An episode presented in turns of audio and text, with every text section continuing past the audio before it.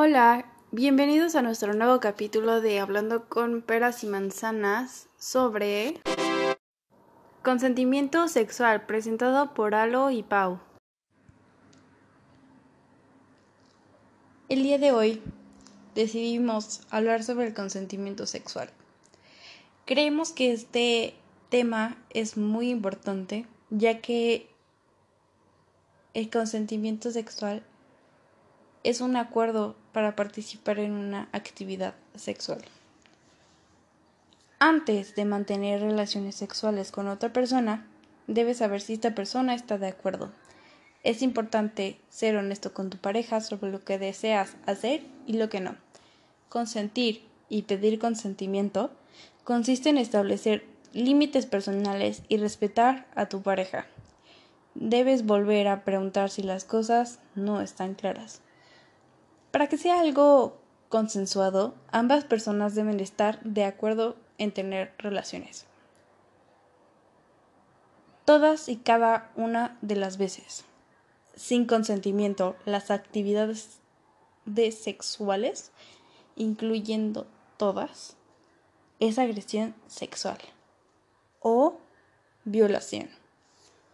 Tú tienes la última palabra sobre lo que pasa en tu cuerpo no importa si ya lo hicieron o incluso si dijiste antes sí y después cambiaste de parecer. Tienes derecho a decir basta, no. Tienes derecho a decir no. Decir no es bueno, que no te dé miedo. Al momento de que tú digas basta en tu relación, tu pareja debe respetar esa decisión. El consentimiento nunca debe darse por sentado por tu conocimiento anterior, la ropa que lleves o a donde vayas. El consentimiento siempre se debe comunicar con claridad. No debe haber margen de duda ni misterios. El silencio no es consentimiento y no es importante únicamente la primera vez que estés con alguien. Las parejas que ya tuvieron relaciones o incluso las que están juntas hace mucho tiempo también deben dar su consentimiento antes de iniciar una relación sexual siempre.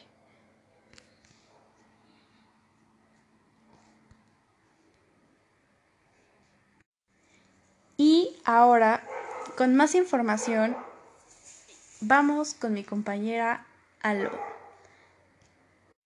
que por cierto nos dará una información muy buena.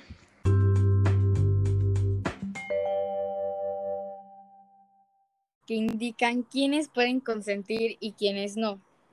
Las personas que están ebrias, drogadas o inconscientes no pueden consentir en tener relaciones sexuales.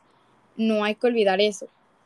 También existen leyes que protegen a los menores, personas de menos de 18 años, contra la presión que puedan sufrir para tener relaciones sexuales con una persona mucho mayor a ellos.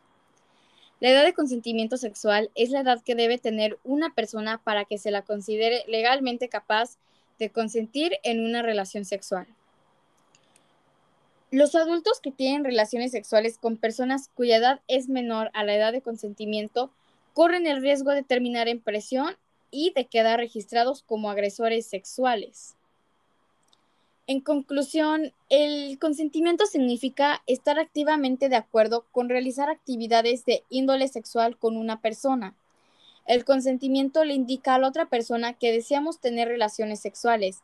La actividad sexual sin consentimiento es una violación o agresión sexual no hay que olvidar eso. Siempre que uno ya no se sienta listo, preparado para hacerlo, tenemos que decir no. Y la otra persona debe siempre de respetar nuestras decisiones.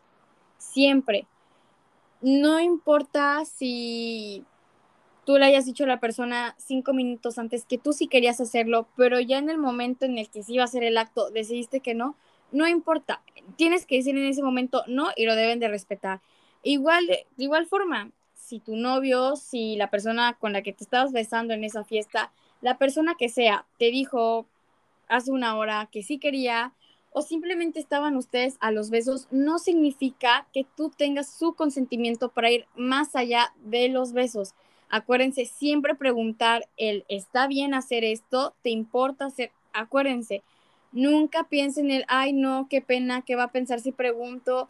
No, la verdad, no, no importa eso, no piensen el, ay no, qué pena, qué oso va a decir que soy un nerd por preguntar.